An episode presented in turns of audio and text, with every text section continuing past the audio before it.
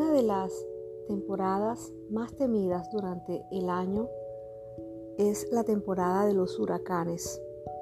Y la gente del sur de la Florida se prepara y empieza a sentirse en el ambiente un gran temor, porque ese huracán se avecina a nuestras costas y porque puede afectarnos de manera mortal, como lo ha hecho en muchas partes. Y la gente sufre mucho y se atemoriza, se estresa ante tal situación.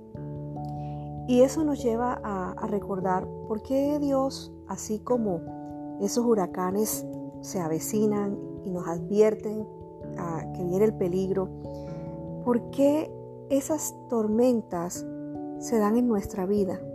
Y es que a nadie le gustan estos tiempos de turbulencia, de huracanes, pero son parte de nuestra vida. Y no importa cuál sea la fuente, es Dios quien dirige en última instancia cada situación porque su soberanía rige sobre todo. Muchos hemos pasado por tormentas en nuestras vidas. Sin embargo, esas tormentas o esos tiempos de huracán nos llevan a vivir experiencias diferentes. Pareciera que esas experiencias nos llevan en algún momento a pensar en todo lo que ha sido nuestra vida, en todo lo que no hemos hecho bien, en cuántas veces hemos errado, nos hemos equivocado y hemos quitado nuestra mirada del Señor. Y es allí entonces cuando ese sentir del arrepentimiento llega a nuestro corazón. Sí, muchas veces son nuestras propias decisiones los que nos llevan a vivir ciertas situaciones en la vida.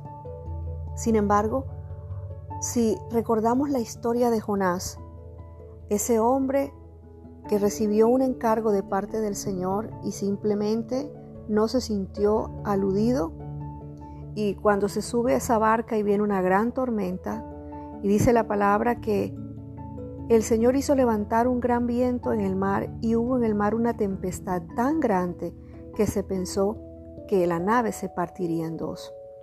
Sabes, en medio de esa tormenta, en medio de todo eso, Dios usa esas situaciones para llevarnos al arrepentimiento, tal cual como Jonás, descubriremos que Dios siempre está con nosotros, incluso aún en medio de nuestra desobediencia, llevándonos de vuelta a sus brazos, llevándonos de vuelta a Él. Y esas esas tormentas, esos huracanes que se avecinan en nuestras vidas, cuando maduramos, sabemos que eso nos hará crecer.